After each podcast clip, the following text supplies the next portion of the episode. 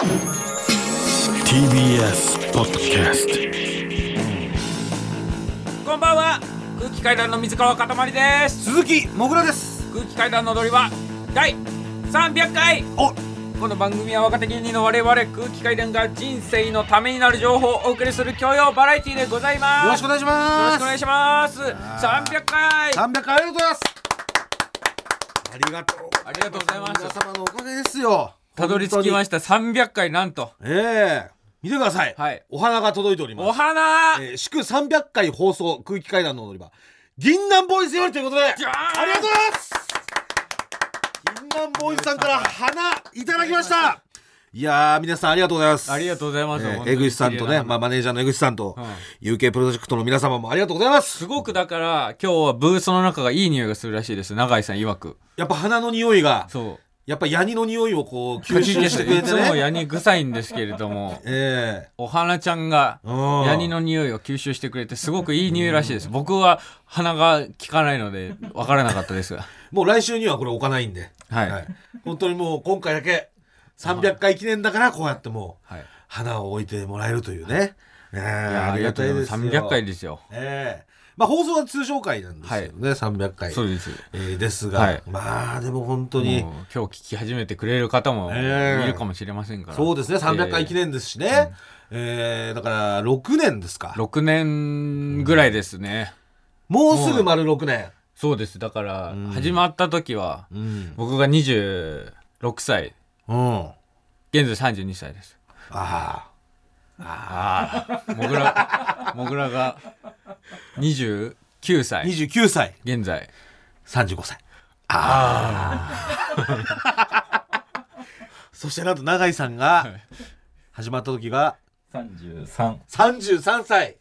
今は？39。ああ今年。40今年史上あ なんか変わってくんのかな？楽しむこととか何が？なんか最近さ俺、うん。そのジーパンを色落ちさせたくて、ん。その色落ちさ数年後にこれぐらい色落ちになってたらいいなっていうのをうん。想像するのが楽しくて家帰ったら毎日ジーパンに履き替えて、なんかいろいろ手でこすったりとかなんかいソファにこすったりしてんの。えあれってわざとそういうことすんの？こすったりとか。なんかとかも出てくるん自で然にじゃないの？あれって。基本は自然になんだけど、こうしたらし履きじわみたいなのがついて、ここにちょっと線がついていい感じになりますとか もうやここはダメだろそれ。だってあれ違うあれだって労働者のさそうもともとズボはンでしょあれ。炭鉱で働いてた人にうん。の作業服です。でだから働きゃ働くほどそういうダメージがあってみたいなそうそれこが色落ちがうん。なんかかっこいいみたいなとこそろれを家でソファーでこするってもう全然違うじゃん でも本当にさ、こんなんが楽しくなってくるんだと思って。まあ趣味がね趣味が変わってくるっていう、うん、まあだから囲碁囲碁とか将棋とかももうそろそろね、うん。そのいけるかもしんいないやマジでうそうなんですよね多分、ん、まあ時期になってくるのかもしれないですけどもしかしたら。はどうですか？変わってますか、もう私はもう全然昔からもう好きなものが今も好きですね。うん。酒とタバコとギャンブル、うん、エロ本とね、うん。エロ本エロ本いやエロ本好きじゃないのみんな。い えまだまだエロ本見るの？やエロ本読むでしょでも。エ ロ読むの？エロ本読まないですか？どどういうタイミングでエロ本読むの？いやだから個室ビデオとか行ったらさあ置いてあるね。エロ本置いてあるじゃん。あれ読むの？あれちゃんと読む人いるんだ。えエロ本読まない派？エロ本マジで？読まない。エロ本読むっしょ。えエロ本卒業したのでも2年に1回ぐらい見るかもしれないなんか。え？ダサ。サッカーのうん。あの雑誌は毎回チェックするの新しいので出てたら、うん。ワールドサッカーダイジェストとかうん。をちょっと手に取るんだけど、うん。時々エロ本も目に入ってん。2年に1回ぐらい持ってく部屋に。エロ本？うん。エロ本？いやエロ本でしょ？あそれエロ本じゃないの？いやエロ本でしょ。いや俺の地元はエロ本って呼んで呼んでるんだけど。エロ本いなんかビニ本とかがあった世代の人たちの言い方じゃない？やエロ本だよ。エロ本なの？よくその山とかにさエロ本捨ててあって。なんで山に捨ててあんだろうなエロ本って。そう。でそれをこうなんか大体そういうのってもう濡れてるから濡れてるよね。その水でね。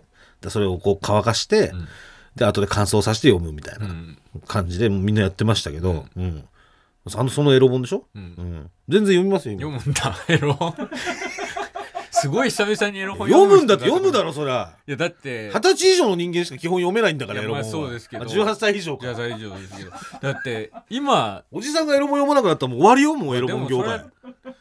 だって今さ、もうすごくカジュアルなものになってしまったじゃないですか。えもうスマホなんて普及してさ、うん。だって見れなかったじゃん。何が？俺いけないか中学の時とかの話しちゃう。あんまりまあもうち時効時効ってこと？中学とかでさ、ん。そのエロにたどり着こうとしたらすごい至難の技だったじゃない、うんまあそうですね。うん。まあそういう山を探すかう、ん。もしくはまあでも俺の場合はそのエロビデオあったからうん。だからその友達のねうん、その親父の部屋でそのエロビデオ再生してみたりとか。そういうのやっぱありましたよね。でまマーヤンの親父だっけマーヤンそうそう1パチで7万負けたマーヤンの親父ね。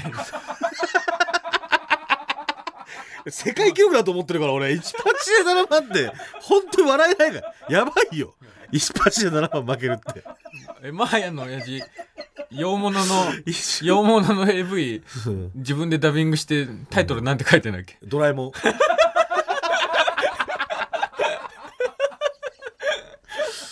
ドラえもん見ようよっつって見たらいきなり流れ始めて危ないだくりしたんだなろなんでドラえもんにしたんだろう。ドラえドラえもんって書いてたらさ子供ドラえもんだと思って見るじゃん。絶対興味ないタイトル書いておいた方がいいよね。うんすごいんだからもう。うん。まあでもちょっとまだエロ本読んでる人全然いると思うんでなんかちょっと今俺少数派みたいになっちゃっていや確かに。気まず今もういんのかな？いやだからちょっとな慣れ親しんでる人とかはもう継続してでやっぱちょっとメール欲しいですよエね、ロ本。うん、エロ本ね、どっちでもいいけど。もうエロ本としましょうあなたがうん、募集するから。やっぱその年齢とやっぱりあの今の年齢とどういう状況でエロ本を読むかっていうこととか、だって、うん。あとエロ本の魅力とかね。うん。やっぱエロ本はここがいいんですよみたいなうん。うん。こととか、うん。やっぱあの何が魅力なの？モグラとしては。まずあの髪の匂いなんかエロ本の匂いってあるじゃん。ある。エロ本でしか多分ないあれってさのよあの匂いって。あれって何なんだろう？エロ工場で作ってんだろうね多分。エロ印刷あるよねあのインクの。いやいえうん。っていうか多分あの一番接近するじゃん。うん。あのエロ本を見るときに。あのいや俺そんなに俺接近しないけどね。結構接近。接近派なの？なんでなんで引き離すの？ちょっと待っていや俺そんなに俺接近するタイプじゃないいやこれからこれは。接近しなくてもその匂いわかるし。あいや接近するじゃん。なたは接近派ってだけでしょ。俺接近しますけど、うん。接近したら接近なんだ。さそのうん。か嗅げるじゃん。そのインクのイン紙の匂いがさ、うん。それが多分結びついてんだろうね脳内で、うん。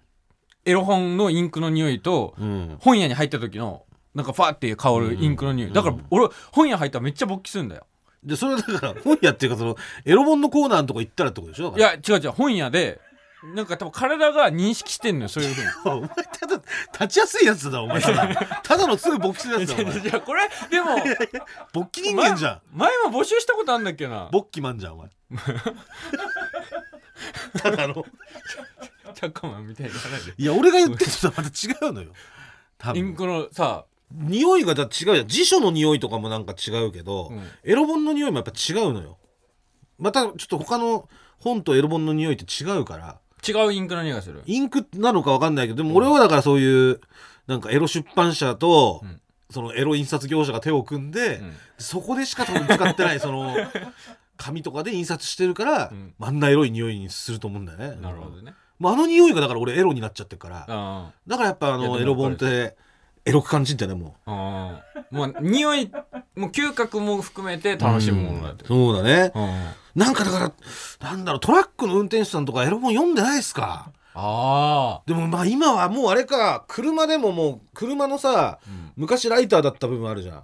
ライターあの赤くピタバコのピシーって熱の。そうなんか丸いとこカチャッて外してギューだってまたカチャッて戻す、あそこ、うん。今あそこでもう充電とかでしてるもんねみんなね。充電とか USB 挿すところとかあるもんねそうそう。ってことはだからもう携帯とかで見れちゃうんだね。いやそうだよね。今はもう、うん。だからもう長距離の運転手さんとかももうエロ本じゃねえか。もうちょっともうエロ本特集やりましょうじゃあ今度。エロ本特集。よみがえれ。俺らのエロ本。2023やりますんでちょっともう皆さんメールお願いします。お待ちしてますんでエロ本情報。はい、はい。だからもう工場では働いてる方とかもちょっともし裏話まあ表に出せる話とかあるんだったら ちょっとね。印刷うん、まあそのそういうのはもう言っちゃダメだよっていう決まりになってんだったらあれなんですけど、うん。なんか実は本当に私の工場では、ん。もうエロ本しか印刷していませんみたいな。専門の印刷業者さんとかがあるのかとかねそういうのはちょっと教えていただきたいですね。うん、お願いします。いや、でも300回だからもう、あのーいろいろね、始まる前にちょっと私、もう300回だから6年だから、うん。ちょっと調べたら、はい。なんとあのー鈴木亜美さんのね、はい。ランランアミーゴ、アミーゴ。私が聞いてた番組ですよ。日本放送。はい。ランランアミーゴなんとはい。2年半で終わっちゃってます。わで、なんとトンネルズさんのオールナイトニッポン、オールナイトニッポン7年です。うわもう見えてきてる。いや、そうなのよ。うん。タモリさんのオールナイトニッポン、はい。7年。おお。で、たけしさんのオールナイトニッポン、はい。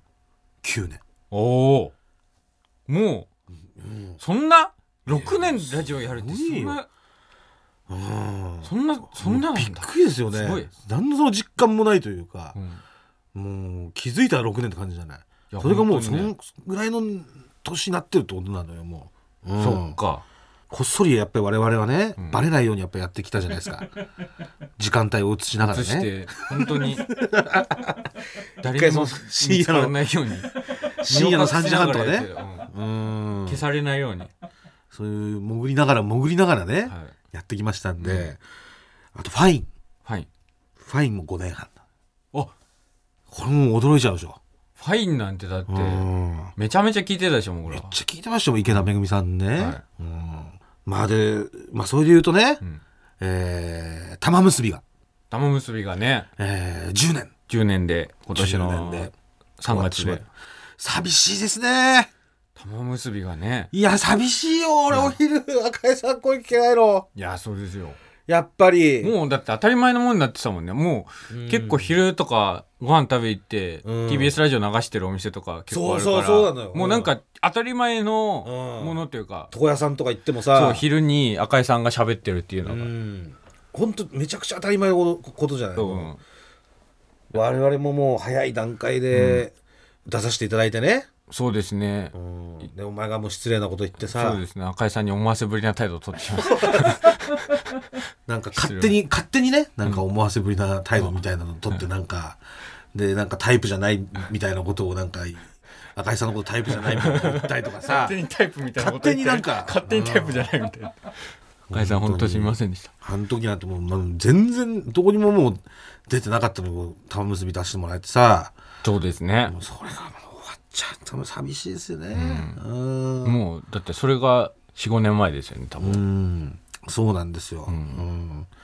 でちょっともう一つね。はい。私からお願いがあるんですよ、お願い。うん、TBS のまあ誰どどなたにお願いすればいいのか分かんないですけど TBS ラジオリスナーの私からうん。ちょっとお願いがありまして、なんでしょう。ちょっと富山さんのねはい番組が聞聞きたい。富山入りさん。富山入りさんの番組が聞きたい。そあんま聞いたことない。パーソナリティがこの人うもうの富山さんの声を聞聞かせて。お願い。玉結びが。そう金曜玉結びも終わっちゃうのよ。終わってしまうとことそう。は金曜玉結び。玉袋筋太郎さんとはい。富山入りさんが今やられてるじゃないですか、はい。金曜も終わっちゃうから、はいでそうなってくるともう富山さんどこでラジオやる。聞けんのよっていう、うん。っていうのもやっぱり聞いてきた声ですからね、その A さんうんと富山さんも一緒にやられてましたし、でまあもちろん A さんがね亡くなられて終わっちゃって、はい。で UU ワイドもね、うん。もう終わっちゃいましたし、はい。私がそのずっとね、うん。まああの家にその電化製品がない頃ね、うん。TBS ラジオしか聞けなかったわけですよずっとその10年前とか11年前とか、はい。でその時に聞いてた番組ね、うん。もうどんどんどんどんもうなくなっちゃって、でデイキャッチもなくなっちゃったでしょ？京慶さんの。もあれうん。京慶さんもね。なくなっちゃったしね。野球もないじゃない今。野球も。でさあ久米久米さんもなくなっちゃ久米ったさんもないし。うん、でもう正直もうそう生島さんとうん。武郎さんと、うん。富山さんなんですよ。あなたのオールスターが。はい。はい、だから富山さんの番組なくなっちゃったらもう、寂しいのよ。はい。T、TBS ラジオリスナーとして。そう、でラジオリスナーとしてよ。はい。うん。なのでちょっと、偉い方もしいらっしゃったら、うんぜひ、あの、その富山さんのね、うんあの、声を聞きたいっはいていうだけ。以上です。それだけです。はい。というわけで、ここで一曲、えー、銀杏ボーイズで、なんとなく僕たちは大人になるんだ。改めまして空気階段の水川かたまりです鈴木もぐらです。えー、祝300回ということで、はい皆さんも、うん。花もね、いただきまして、曲も流させてもらいましたけど、はい。えー、皆さんもだから年一で来てくれてるね。そうですよね、うん。言われてみれば。ですよね、大最踊り初大に踊り場まず来ていただいて。にゲストで出ていただいうんそその次の年うに、ん。アルバムも発売でも来ていただいたでしょ、であのキングオブコントえー優勝優した時に。うん。えーサプライズでね、はい、来ていただいて、うん。でこうした花も送っていただいてね。で去年イノマロックフェスそうイノマロックフェス。もうそうですよ。出ていただいて。だいて。うん。だからもう本当にもう一生ね、うん。癒着はし続けます。これやっぱり言っといた方がいいもうね、はい、一生おんぶしてほしいです。一生もうこちらから癒着していきますんで、はい。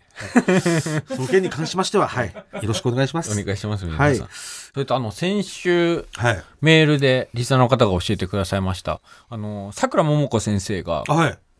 出されているのほほん絵日記うん。の巻末エッセイで、はいパフィーの大貫亜美さんがはい。巻末エッセイを、うん。えー寄せておりましてその中でえーさくらももこ先生と亜美さんがうん。空気階段の名前を出して会話をしてたといううん。情報をはい。いただきまして、え読ませていただきました、えはい。エッセイはい。本当にねびっくりしましたよいや、私も読ませていただきました。ええそのメールのやり取りで時々してたんですけども、うん。桜桃子先生とは、うん。あの昨日見たお笑いの話とかをよくしてましたと。うん。で昨日空気階段という芸人を見ました。面白かったです、空気階段私も娘も好きです。最近はジェラードンも面白いと思ってますみたいな、そういうやり取りがあったんです。みたいなことをうん。亜美さんが書かれてて、うん。何で見てくださったんだろうっていうのをいや、本当全然、全然出てなかったですからね。さくら先生がお亡くなりになったのが2018う年ん。の8月はい。その時、何で？全然出てないですよ。ね本だから当に？一個あるのは多分面白そうかなっていう。あああれがラジオ始まる前あそうだレギュラーは始まる前だですかね。うん一回ラジオエスカレーターをやっやたって、年の年末、うんうん大晦日、うん。ブルゾンちえみに大惨敗そうそうそうそう、俺らだけじゃないからあの年。あの年全員大惨敗してるからブルーソンチームいやそうもうブーンと。ウィズビートとんでもないハリケーンだったんだからもう。35億ね。う。ん35億。すごかったですよ。他が他雷さんみたいなね確か。あ雷さんいたっけ？雷さんは、うん。でも m 1行ってたんだよ確かその年、うんうんうん。m 1初めて決勝出てて、うん。あとラブさんね。あラブさんも解散しちゃいましたけど、我々の先輩の。うんラブさんと、うん。やわらもうん。いました。我々の後輩。あやわらも解散しちゃいましたけど解散した。やわあと誰がいたっけな？うん。うんノーさん。ノーみそさんもいましたね。あノーさんもいらっしゃった。うん。もうでもすごかったじゃない？35億がもうやっぱ35億やばかったね本当に。もう終わったと思ったもん、もうあのブルーソンが35億って言ううん。言った瞬間のあのスタジオの空気とあのうん。爆発の仕方でもう、うわーって感じ。俺らの前だったんだっけ？1個後か1個前かだったよね確か、なんかその衝撃波みたいなのでさ、うん。ブワーってきて体がこうなんか、その衝撃波によって焼かれて消えるみたいな感じ。消滅するやつね。塵になってそう。そう。そう。35億って言われた時にもう、う。わーし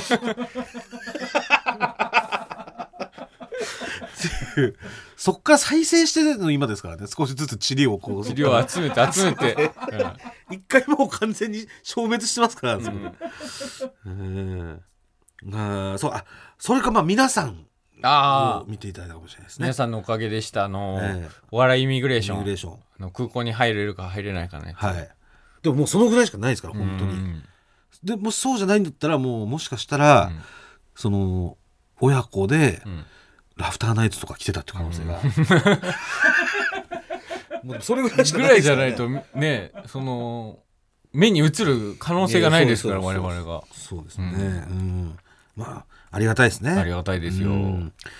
いやー本当にもうやっぱ嬉しいなってなりましたよね、うんめちゃめちゃ嬉しいですよ、えー、なわけで一応まあ今回300回はい。記念なんですけど、まあ、通常回じゃないですか、うん。こうやって送送らせてもらってるんですけど、えーまあ次回301回のはい、収録というかまあ放送なんですが、うん。その収録日が301回の収録日が1月21日の土曜日はい。だったんですよ。はい。でも、えーこれがですね、うん。あの実は私この日仕事でうん。沖縄に行くことになってまして、はい。でこれちなみに何の仕事か言えるんですか？これねちょっとまだ言えないんです。これ言えないんだ。言えない言えない。あそうなんだ何笑ってんのお前。何を隠すことがあるんだろう。な失礼だろ仕事に対して。いや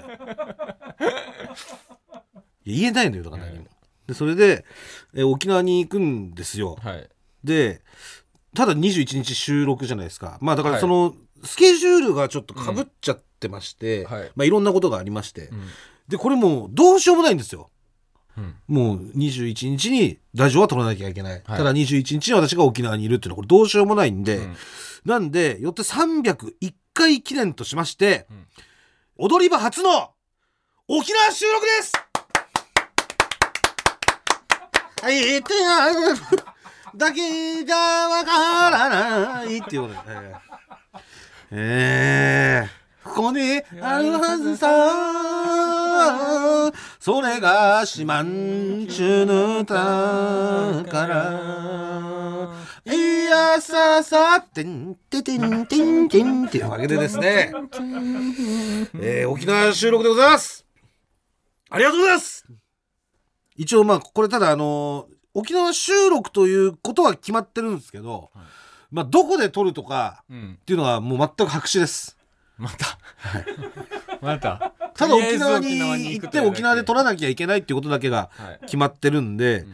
なんで、えーまあ例えばね、うん。その沖縄でお店やってるんですよみたいな、うん。お店や那覇近辺ね。那覇近辺、那覇近辺で。那覇近辺でちょっとお店やってるんだけども、あのまあ何時から何時だったらうちで撮ってもらってもいいよみたいな、うん大将とか、はい。えー今もし聞いてらっしゃったら、うん。メール一通いただけたらなんてねちょっとお願いでございます。は。はい。いまあ、あとまあ那覇のね、うん。おすすめスポット。はい。ここ人いないんでうん。多分音取れますよみたいな。はい。そういう情報とかあったら我々も、はい。そう行きますんで、はい。はい。楽しみですね。やっぱり、ん。どんな感じなのか。うん。楽しみですよね。やっいぱ、や俺はいけないからえ？俺その日人間ドック入ってるかばっくりだいいじゃん。ら ダメだよ。何ヶ月も前に予約してるかえ人間ドック優先するってこと？らいやだから、うん、だ先週なんかそんな話が聞こえてききててなんか沖縄行くだどうだとか言ってて、すごい最初喜んでたの俺。うんおやった沖縄だと思って。うん。でも人間ドック。だから。え？人間ドックどうでいやいやじゃあ俺がやってよっか今。人間ドック。でも人間ドックしてくれんの？うん。大丈夫だろう大体 診断結果。はい大丈夫。質問一個もされなかった。いや見りゃわかるよ。大体大丈夫だってもう。わかるよ見りゃ。そんなの。じゃあ沖縄はもう俺一人で行って。でお前人間ドックから行くってことじゃあそういうこ俺はまあだから人間ドックとつないでっていうことですかね。とまあでもそうなっちゃうよね。人間ドックからネットしてじゃあもうスマホでじゃあ一人で録音して やってもらうしかないよ。もう今から MRI 行きます。大丈夫それ？人間ドック中継？え？人間ドック中継と人間ドックだってそれそんぐらいしようやってもらわないとだって。俺一人で沖縄行ってさ、うん、CM 明けとかそういうジングルとかなるかもしんないから、ん。まあ明けにささそう。人間ドックジングルとかあるかもしれない えー今から、えー今から、今から、えーバリウム待ちです。えー今から、バリウム待ちです。今から、バリウム待ちでーバリバリバリバリウム？す。バリウム待ちです。当たりパッみたいな。で、沖縄のこれが、メンソレっつって。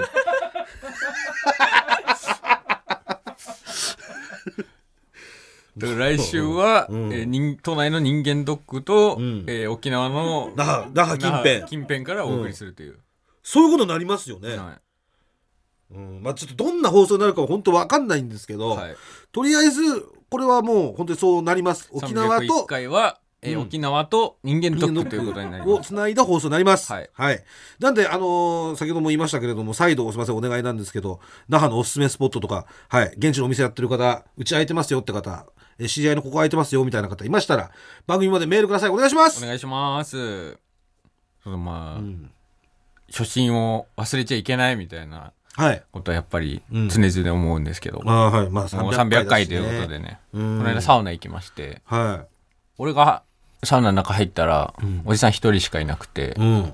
でテレビが消えてて。うん。俺が入った時テレビ消えてて、おじさん一人で。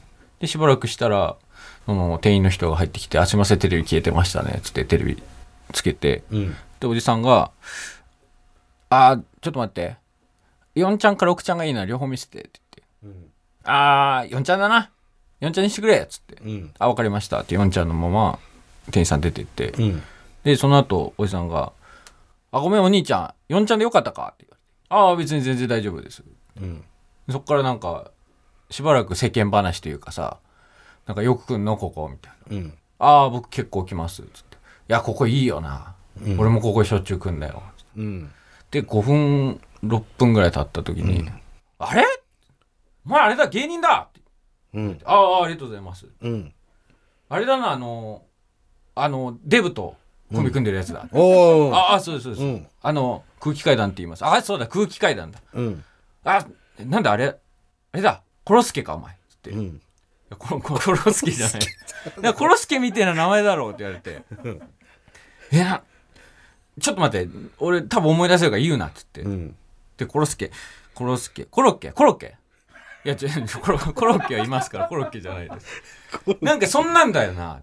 うん。カツカツみたいな感じだ。カツレツみたいな、いうん。やカツレツではないです。なんか響き的にはそんな感じですけど。うん。うん。メンチ。いや違います。なんかそ そっからもうなんか 絶対当たんねえじゃん、もう。なんかもうメンチまで行ったほんとそっからもう連想ゲームみたいになっ当てたんねえよ、絶対。うん。マグロとかうん。あ、もう当たんないね。うん。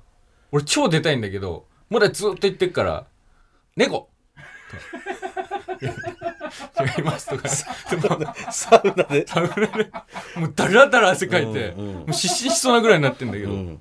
あークソとか言い出してもういやもうクソとか言い出したらもう多分ずっと当たんないっすっつって、うんそしたらおじさんがようやく「あもうダメだこんなことやってる場合じゃねえ」っつって「あっち!」っつって出てって、うん。多分その時点で俺入ってから15分ぐらいあ、だいぶ長いね。普段俺普通10分ぐらいでしょ？78分ぐらいで出るからうん15分ぐらいで出てでその後水風呂入って、うん外気浴してたら、ん今までで一番整いました、あ、そう。でおじさんはいまだに僕の本来の名前は知りませんそれとし初心忘れるべからずって、どこがどう繋がってんだよ。やっぱりそのその。相手方が僕の名前を知ってるなんて、うん。当たり前の考えじゃないということです。別に向こうからしたら猫だったりクソだったりする可能性もあるんです俺もネズミのクソですよねって言われたことあるし。ああれだネズミのクソですよね。喫煙所でおばちゃんに。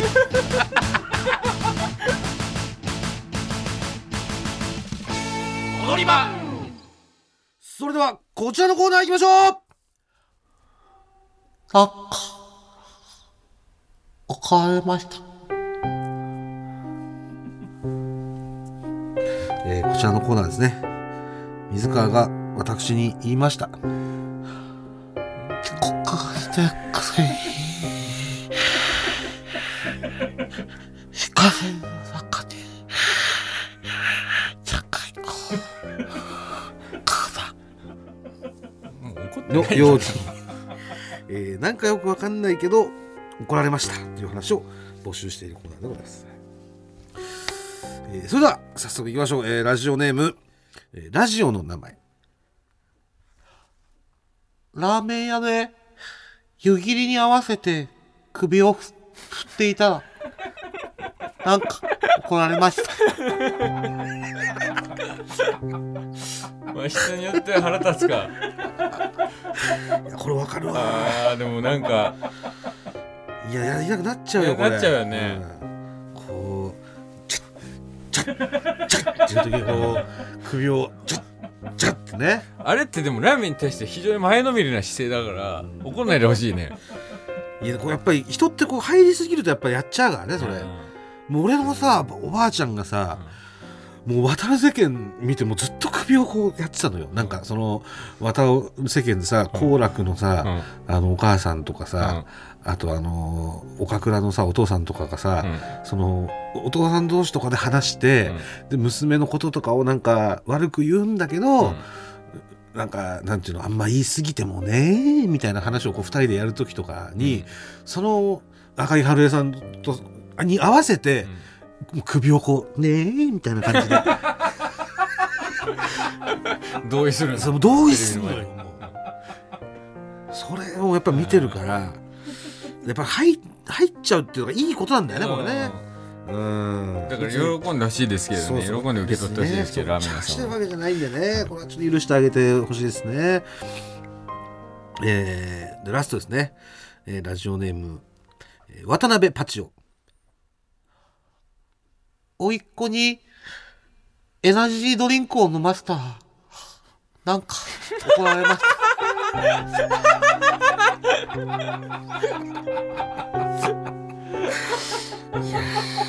これはねいやこれやっぱ分かんないんですよね。実際こう何を食べさせたらいいか、まあ、何を飲ませたりとかしたらダメなのかとかね。んない。うん子供にねそうエナジードリンクはダメなんだ。ダメなんだ。やっぱちょっとカフェインが多すぎたりとかね。でもこれ良かれと思ってやっその気持ちは嬉しいんですけど、うん。やっぱちょっとダメなのよね。そのにダメなやつあるから。あんのよ、ううん。んあと蜂蜜がダメだったりとかね。あそうだ蜂蜜だ蜂蜜蜂蜜とか知らないじゃん知らないよなうん。とかやっぱ3歳ぐらいとかの子供とかだったらさ、ニンニクとかさうん。うんそういうのもちょっと強すぎたりとかあと肝系とかも、なんかその食っちゃうとこの鼻血出ちゃうとかさ、うんあんのよなんかい。ろいろ。子供とか犬とかもね。そうそうあるんですよ。玉ねぎがダメだとか。玉ねぎダメなんだ。犬玉ねぎだ。あー。ついあげちゃうよねやっぱ玉ねぎ持って玉ねぎとかあるし。ほらほらとか言って。うんそう。危ないだって。サクサクサクサクみたいな感じで食いそうじゃん。食いそう。超食いそう。オニオンリングとかさうん。サクサクサクみたいな感じで。危ないよ玉ねぎとかいチョコレートとかブドウとかね。うん。やっぱこれはねその悪気があってやったわけじゃないんですけどね、うん、ついついやっちゃうっていうね、え今週は以上でございはい。ます、難しいですね食べ物ってええ。では続きましてこちらのコーナー行きましょう。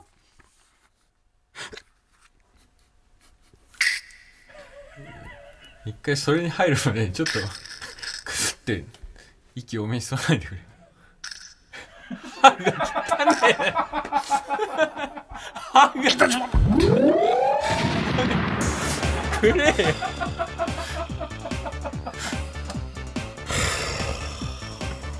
なんで悲しそうなのね。インダシボンバーのコーナーです、否定しないでくれよ。えーこちらのコーナーですね、冷静を装っていたけど実はあの時銀立ちボンバーでしたという過去の体験を自白していただくコーナーでございます。はい。でこちら公式ロゴも決定します。ありがとうございます。で本当ねどんなロゴかっていうまあ本当いつも毎回説明してるんですけどねこれなんだこれやっぱり見てもらった方が早いんですよね。口でこう言うよりも、うん。うん？ね？でもいい話ですよねこれね。本当にこの素晴らしい花というかこれ。あれ？嘘？銀杏ボーイさんの花のはい。後ろに後ろにね。銀杏ボンバーのシール貼ってあるよ。ロゴのシール、うんこんなに浸透してるんだね。銀杏ボンバーって。花屋さんの後ろのところにこう貼ってくれるんだそれで小崎さんがこっち来たのか。これを仕込むために、こういうなんかうん、なんかなんか鼻触ってんなと思ったんだよ。いや違います。もともと貼ってありましたこれはね。これだからネオンにね浮かぶこのちょっとしたエロというかあの頃のバラエティーな感じのシーンになります。はいありますはい、えー、今週もたくさんメール届いてます、えー、まずはラジオネームニカナ。高校生の頃なぜか同じクラスの女子と足の長さを比べるノリになった時のことです、うん。私の方は足長いねと腰をぶつけてきた女子に対して、ん。おめえは背もでけえからなと憎まれ口を叩きつつも、正直金立ちボンバーでした、まあねこれはもう腰がやっぱぶつかってきちゃって腰っつうかまあうんちょっとここでもなんかまだあれですね強がってますね。腰って書いてなんなかなんかね。書いてきて、うん。お尻でしょ、ん。当たったのがそれをなんか腰ってメールでやっぱ書いてますね、やっぱちょっとまだまだ冷静を予想まだ冷静を装ってますね。往生際の悪い。お尻でしょ？これぶつかってきたのは。それがもう腰をぶつけてきた女子に対してみたいな感じでちょっとこれは自白しきれてないと言いますか、お尻ですね。そうです。はい、えー、続きましてラジオネームノーケロシン。小学4年生の時授業中に勃起したので隣の席の女子に見せたら その子は僕がズボンの中に鉛筆を入れてると思ったらしく思いっきりチンコを握られました おお互いびっくりしてその後気まずい感じになりましたがこれは何立ちボンバーです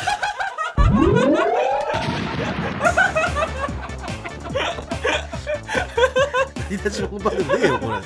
何立ち物かわからないやつ送ってくるものじゃない。なんだよこれ。何これ？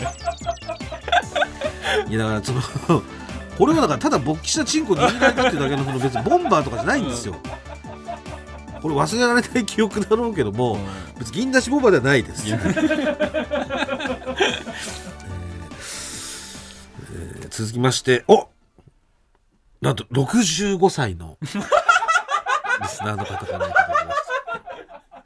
いやでも聞いてくださってるのが嬉しいですよね。これいや嬉しいですね。60代の方とかやっぱ50代の方とか聞いてくださってるってことじゃないですかすごいですよだ本って。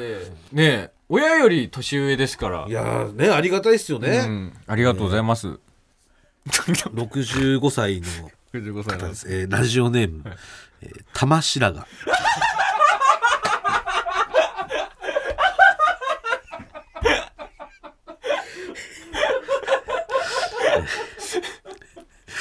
50年前。高校1年生の時です。休み時間に教室で座ってる時足元のスニーカーの靴紐が変な角度になってることに気がつきました。蝶結びが縦になっていたので自分で曲げたりしていたのですがすぐに戻ってしまいます。すると同級生テニス部の女子がしゃがみ込んで結び直してくれました。キュロットスカートから伸びた日焼けした太ももが眩しくて上目遣いの彼女に「ありがとう」と言いながらも銀立ちボンバーでした。な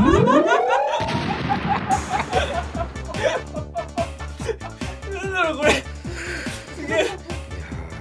すげえ。ありがとうございこれ本当にヴィンテージの銀たちなんかすごいあの夕焼けがこう見えたといううん。か、50年前ですよ。え1972年。え72年の銀立ちですよ、え願わくばこれは初のラジオネームじゃないことをね、願いますよね、ね今までのそのはい。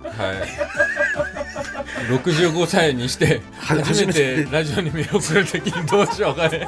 そうか金玉に白髪あるからね。玉白髪。ね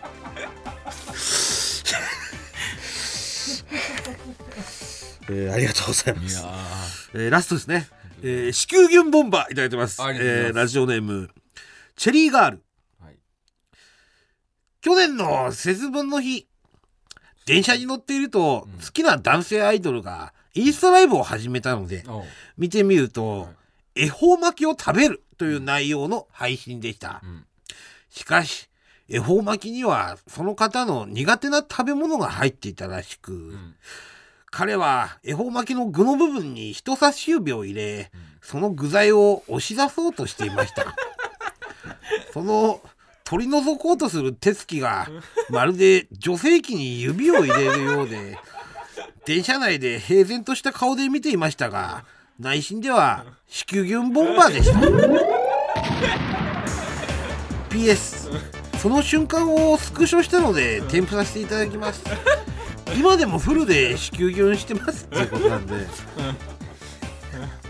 これちょっとこちらぜひあの今届いてるんでこうめくっていただいたら、はい。その写真出てきますんで、はい。見ていただいてよろしいですか？めくらせていただきますね。何これ？これ。その何この顔？男性がいや思ったよりだったわ。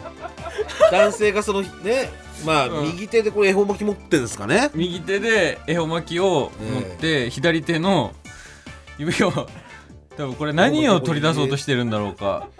何がだから苦手なのかわかなのかなかんないんですけどええ。いやでもねこれね俺最初これやっぱりなんて読ませてもらった時は、なんかやっぱ女の人もね、うん。そういうなんか男の思考回路にやっぱ近いのかなっていうような、なんかそういうなんかさこうバナナを食べてる時とかさ、うん。フランクフルト食ってる時みたいなさ、バカみたいなねこと、うん。そういうのもなんか女の人も同じようにそんな考えんだとか思ったんですけど、うん。この写真を見たら、うん。このやっぱりこのアイドルの方、うん。これ狙ってやってる可能性ありますよ。これは確信犯の可能性ありますよ、こんなだって撮り方しないもんね、うん。絶対さちょっと出して上から上からつまむでしょ普引っ通張るじゃん普通ね。こんな。なんかさ指を奥まで突っ込んでさ。で。なんかしかもその突っ込んだ恵方巻きをなんかじーっと見見つめてさ。なんかアンニュイでなん見てるし。微笑みながらなんかさ、これはさすがにちょっとないよね。よくないね。これわざとですよ、うん。はい。わざとです、まんまとです。そうです、うん。え。ーえーまあでもねこういうこういった悪い情報もお待ちしてますんで、はい。えーやっぱ世直ししていかなきゃいけいけないんで、はい、どんどん、えーメールお待ちしてます。はいそれでは、えー、300回記念ということでもうやっぱり和正さんに締めてもらいましょう。小田和正東京の空。